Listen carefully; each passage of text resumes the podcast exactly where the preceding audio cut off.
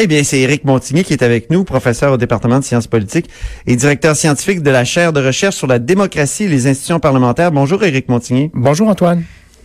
Donc, euh, vous êtes venu récemment euh, sur la colline pour donner votre avis sur le projet de loi euh, numéro 1.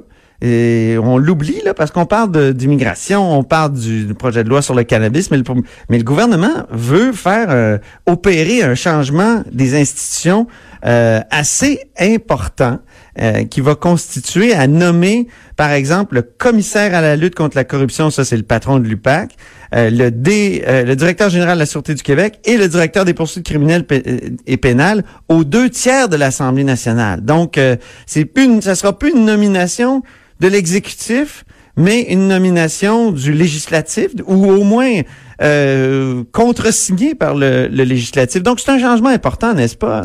Tout à fait, tout à fait, Antoine. D'ailleurs, le projet de loi numéro un, puis quand on dit numéro un, c'est parce qu'il y a dans l'histoire, euh, un projet de loi qui porte le numéro un, ça a une force symbolique pour un gouvernement.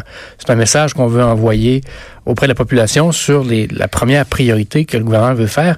Et ce projet de loi-là ben, a pour objectif, entre autres, de redonner confiance sur des, auprès d'institutions qui ont été malmenées dans les dernières années. Ben oui, pensons euh, simplement aux soupçons euh, des, des, qui, qui, toujours qui sont toujours entretenus au sujet des chefs de police. Par exemple, le chef de la SQ, euh, il, changeait à chaque fois que le gouvernement changeait. Hein, le Parti québécois est arrivé au pouvoir en 2014. Oh, le, directeur de la Sûreté du Québec a changé. Le chef de l'UPAC était, a été nommé le premier et le seul, été nommé par le gouvernement directement. Et pourtant, c'est lui qui avait euh, qui a été obligé d'enquêter sur le parti qui formait le gouvernement. Après ça, ben le DPCP, ben lui, on l'a soupçonné de pas accuser euh, ceux qui l'avaient nommé. C'est jamais, euh, comment dire, des accusations directes, mais c'est toujours des, des, insinuations. Des... insinuations. Oui, c'est ça, exactement. Puis du doute aussi euh, par rapport à l'indépendance des institutions. Et, la règle des deux tiers, pourquoi ça a été instauré ça? Pour d'autres organisations? Parce que, par exemple, le directeur général des élections, c'est comme ça, c'est aux deux tiers.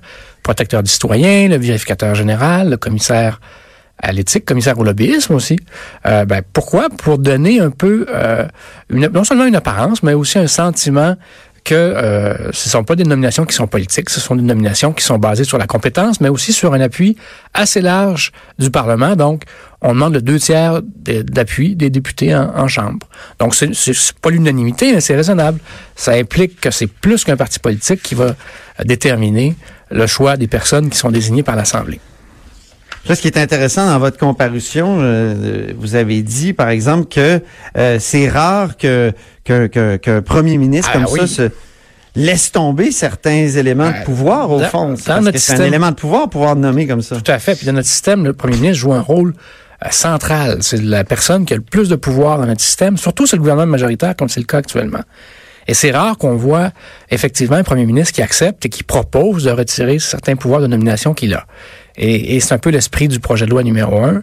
Euh, sur, pour trois personnes importantes en lien avec le système judiciaire, euh, vous l'avez dit, le système, euh, le directeur de la Sûreté du Québec, le commissaire de l'UPAC, mais aussi le directeur des poursuites des PCP, là, des poursuites criminelles et pénales. Euh, donc, je vous dirais que ça, c'est un projet de loi qui, qui effectivement fait peu de bruit parce qu'il est relativement consensuel, euh, entre autres, euh, si on regarde du côté du Parti québécois, puis qu'on regarde aussi du côté de Québec solidaire, il y a le Parti libéral qui, a des bémols, mais on verra comment il va voter à la fin. mais ça vise à, redonner de la confiance, d'abord et avant tout, envers ces institutions-là. Et ça vise aussi à valoriser le rôle des députés parce que euh, c'est plus le premier ministre qui nomme, là. C'est, ou le conseil des ministres, c'est, l'ensemble des députés qui vont être impliqués, qui seraient impliqués si le, si le projet est adopté, euh, qui seraient impliqués dans le processus de nomination.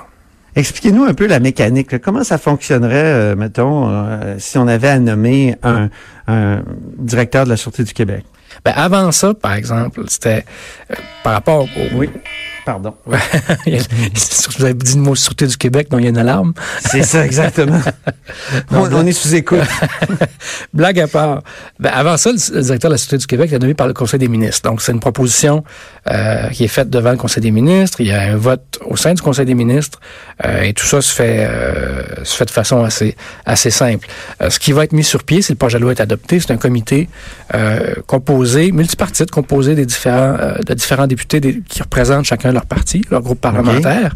Et ils vont étudier une candidature et ils vont faire une recommandation, un rapport, donc, Et euh, à la suite de leur rapport, si le rapport est positif, il y aura un vote à l'Assemblée nationale. Mais là, il est, pendant que le comité va se pencher sur différentes candidatures, il y a un risque quand même que les noms soient ébruités, non? Ah ben c'est sûr que les, journalistes vont être curieux. Euh, ceci dit, le projet de loi prévoit une confidentialité. Ça fait partie de notre définition de tâche. tout à fait, tout à fait.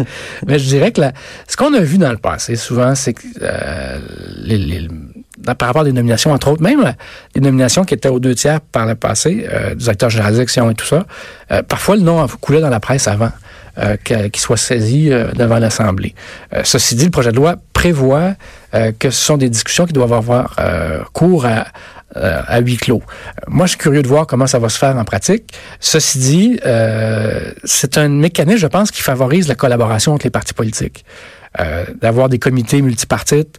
Euh, dans d'autres juridictions, on va plus loin, on va avoir des audiences publiques en commission parlementaire pour des candidats. Mais le choix qui a été fait par le, par le, gouvernement à ce moment-ci, ce qu'on en comprend, c'est que cette volonté-là d'aller devant des, des, des des, commissions parlementaires plus ouvertes où on va analyser en public les, les candidatures n'est pas n'est pas souhaité par le gouvernement.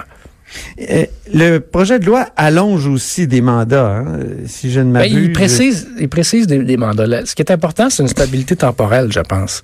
Donc d'avoir des mandats qui sont plus longs qu'une législature, c'est-à-dire que c'est pas euh, c'est pas une seule, une seule législature qui euh, qui va changer euh, une personne qui est nommée aux deux tiers. C'est drôle, je, je, vous écoutais devant le Parlement puis vous disiez il y a quand même un danger si c'était trop long. Ah ben oui. là vous avez cité le cas de J. Edgar Hoover. Ben, le danger Premier directeur du FBI qui, qui, l'a été pendant 48 ans. Ben, y a des pouvoirs. Mais là, il n'y aurait pas de danger là, dans, non, non, la loi. On parle, de 10 ans maximum dans le cas ben de la oui, ça. Ben, le danger dans des systèmes, s'il n'y a pas de mécanisme de contrepoids, puis il y a un pouvoir de destitution aussi dans le projet de loi qui est prévu. Oui. C'est qu'on a des une confusion entre la personne qui, qui, occupe la fonction et la fonction. Euh, c'était le cas, par exemple, de M. Hoover au FBI aux États-Unis, où il devenait un État dans l'État. Et ça, euh, ça, je pense que c'est pas, pas souhaitable dans une démocratie. 48 ans, c'est hallucinant. Oui, avec, il a été avec des dossiers du 10 mai 1924 jusqu'à jusqu'à sa mort en 72, c'est ça? Ben oui, puis si on, si on se fie à ce qu'on entend, c'est qu'il y avait des dossiers sur certains politiciens qui faisaient en sorte qu'il y avait, qu'il y avait un peu un pouvoir, euh, un pouvoir occulte qui, euh, sur la base d'informations qui avait colligé auprès, auprès de certains politiciens. Là. Et là, vous l'avez dit, les libéraux sont sont peut-être pas, euh, comment je pourrais dire, euh, très enthousiastes à l'égard de, ce projet de loi-là. Il y a Marc Tanguay qui vous a posé des questions du, Parti libéral.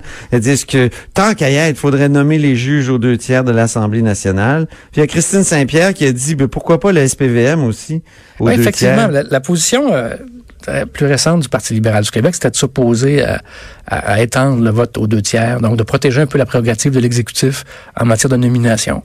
Euh, ce que je comprends des échanges que j'ai eus, c'est que ça va dans, deux directions. D'un côté, certains députés du Parti libéral penchent pour être contre ce projet de loi-là, alors que d'autres cherchent à étendre la portée de l'application de la loi. Alors, il faudra voir le fruit de leur discussion au caucus.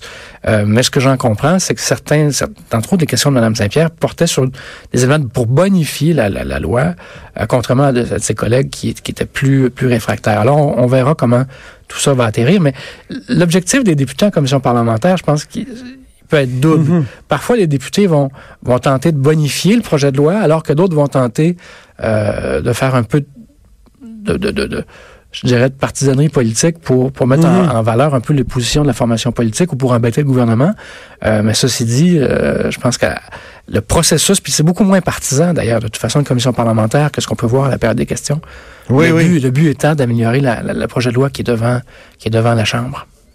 C'est pas une garantie absolue en même temps nommer euh, ces personnes-là aux deux tiers. Non, vous le dites vous-même dans votre comparution. Non, tout à fait, parce qu'on l'a vu, euh, par exemple, la présidente ou l'ancienne présidente de la commission euh, des droits de la personne, ben, elle était nommée aux deux tiers de l'Assemblée. Ça s'est pas révélé être une, nomination qui était qui était judicieuse parce qu'il y a eu beaucoup de problèmes à l'interne à la commission. il y a eu un rapport du protecteur du citoyen qui a fait en sorte qu'elle a dû quitter ses fonctions. Moi, je dirais que la, ceci dit, ce que ça fait, euh, c'est qu'il y a ça, de façon générale, permet d'avoir une nomination qui euh, qui va chercher une, adhésion des parlementaires, qui, qui, qui, s'élève un peu au-delà de la partisanerie. Euh, parce que un des éléments, puis on a fait une recherche il y a quelques années sur le, le rôle des députés. Euh, un des, un des éléments que les, les citoyens reprochent aux députés, c'est qu'ils ne sont pas suffisamment euh, capables de jouer le rôle de contrôleur de l'activité gouvernementale. Ah oui. Et lorsqu'on donne plus de pouvoir aux, aux députés, notamment pour les nominations, ben on vient contribuer à renforcer ce pouvoir de contrôle euh, auprès auprès de l'exécutif. Et il y avait vraiment un écart. L'étude qu'on avait fait, c'était, on avait mesuré un peu qu'est-ce que les politiciens pensent que les citoyens attendent d'eux comme députés. Et les questionnaires qu'on a envoyés aux élus, ils nous répondaient, ben, ils s'attendent à ce qu'on soit des représentants de leur, leur représentant à l'Assemblée, qu'on soit des représentants de sa conscription en premier. Euh, alors que lorsqu'on a fait un sondage auprès de l'électorat, auprès des citoyens, ben, ce qu'on ce qu'on a vu, pu valider, vérifier, c'est que l'attente numéro un, c'est qu'ils contrôlent, au-delà de la partisanerie politique, au-delà des lignes de parti, qu'ils soient des contrôleurs de l'exécutif, qu'ils soient des contrôleurs du gouvernement qui demandent au gouvernement de rendre des comptes. Et, mm-hmm. là-dessus, ben, il y a des, des, des, choses qui doivent être mises en place pour, pour avoir une adéquation entre les attentes de la population et, et le rôle du député. Et ça, je pense que ça fait partie d'un pas dans cette direction-là. L'indépendance des, des, des, des, personnes nommées comme celle-là, là, et on veut qu'elle soit le plus indépendante oui. possible. Ça dépend de la nomination, mais ça dépend d'autres choses, d'autres éléments. Ben, les budgets, euh, entre autres. Oui. Les d'où viennent les, budgets, ouais, les budgets? que par exemple, dans le cas du directeur général des élections, ces budgets, ben, il peut les puiser à, à même le fonds consolidé euh, du Québec. D'autres, comme le protecteur des citoyens, euh, comme le commissaire au lobbyisme, ce sont des budgets qui sont euh, donnés par le bureau de l'Assemblée nationale. Mmh. Alors que dans le cas des, des, gens qui vont être nommés aux deux tiers, ben, ce sont des budgets qui viennent, qui viennent de l'exécutif, qui sont adoptés par l'Assemblée nationale, oui, mais qui qui, dans le fond, euh, sont rattachés Le vérificateur général aussi? Oui, le vérificateur général sont des budgets qui sont donnés par le bureau de l'Assemblée nationale du Québec. Donc, par le législatif, il y a encore plus d'autonomie, si on veut, euh, quand on ouais. a des budgets qui sont donnés par le bureau par rapport à l'exécutif. Donc, il est vraiment... Euh, il, il, peut pas puiser là, comme le DG. Non, le, le directeur général, c'est intéressant. Parce que lui, il y a uniquement le directeur général des élections qui peut le faire, puis ça s'explique parce que c'est vraiment l'arbitre euh, ultime des débats électoraux. Alors, c'est cette raison-là qui lui permet d'aller puiser, mais bien sûr, il n'en abuse pas. Mais ce qu'on a vu, par exemple, dans les suites de la commission Charbonneau, c'est qu'il y a eu euh, plusieurs embauches au directeur général des élections, notamment pour le contrôle du financement des partis politiques. Donc, il y a eu euh, plusieurs investissements qui mm -hmm. ont été faits pour resserrer euh, les pratiques en matière de financement. Dans le, cas du, dans le cas du renouvellement des mandats, ça, oui. ça me semble bien important. On l'a vu à l'UPAC, à quel point le fait que le mandat soit renouvelable, ça a posé de sérieux problèmes. En tout cas, ça a soulevé hey. de sérieuses questions parce que il y a eu des arrestations quelques jours avant la, la possibilité qu'il y ait renouvellement non. Donc, on a eu l'impression là que M. Lafrenière faisait pression sur le gouvernement pour dire, hey, si, si vous me renouvelez pas, voilà ce qui va vous arriver. Ah, tout à fait. Puis l'enjeu pour le public, c'est se questionner, est-ce que vraiment la personne en question est capable de faire son travail de façon indépendante si c'est le gouvernement qui a de vie ou de mort sur, la suite de sa carrière? D'où, je pense, la, la, la pertinence d'avoir des, mécanismes qui impliquent davantage des parlementaires dans, ce type de nomination-là pour s'assurer qu'il y a une confiance euh, plus étendue envers notre système, euh, notre système policier, mais notre système judiciaire aussi. Là. Moi, c'est important l'indépendance à notre époque. Je pense que les gens veulent des des, oui. des, des, personnes, des personnages euh, indépendants du pouvoir politique. Oui, on, Donc, on le voit, nomination, combien de temps ils sont nommés, le mandat renouvelable, la provenance des budgets, puis qui destitue. Hein? Aussi, qui tout à fait. Puis on le voit aussi par le fait que maintenant plusieurs ministres, des, des gouvernements ou même l'opposition de, demandent, on l'a vu dans le cas d'un lanceur d'alerte, là, euh, où l'opposition demandait l'implication d'une personne désignée, soit le protecteur des citoyens pour faire enquête. Ben oui. euh, même chose pour le gouvernement dans le passé, où on demandait au vérificateur général de faire la lumière sur une situation. Pourquoi on fait ça comme gouvernement? C'est parce qu'on se dit que les gens ont confiance dans les personnes qui sont indépendantes, les personnes désignées par l'Assemblée. Donc, ils ont un, un, niveau de confiance plus élevé euh, que, par exemple, c'est une enquête interne au sein d'un ministère. Et je vous dirais que la, cette tendance-là, euh, dans les dernières années, on l'a vu s'accroître. Le gouvernement ou les partis réclamaient de l'intervention de personnes, de personnes désignées pour faire enquête sur des problématiques réelles. Merci beaucoup, Éric Montigny. C'était un plaisir, Antoine. Éric Montigny est professeur au département de sciences politiques et directeur euh, scientifique de la chaire de recherche sur la démocratie et les institutions parlementaires. Après la pause, les chiffres de l'histoire avec Dave Noël. De 13 à 14. Là-haut sur la colline.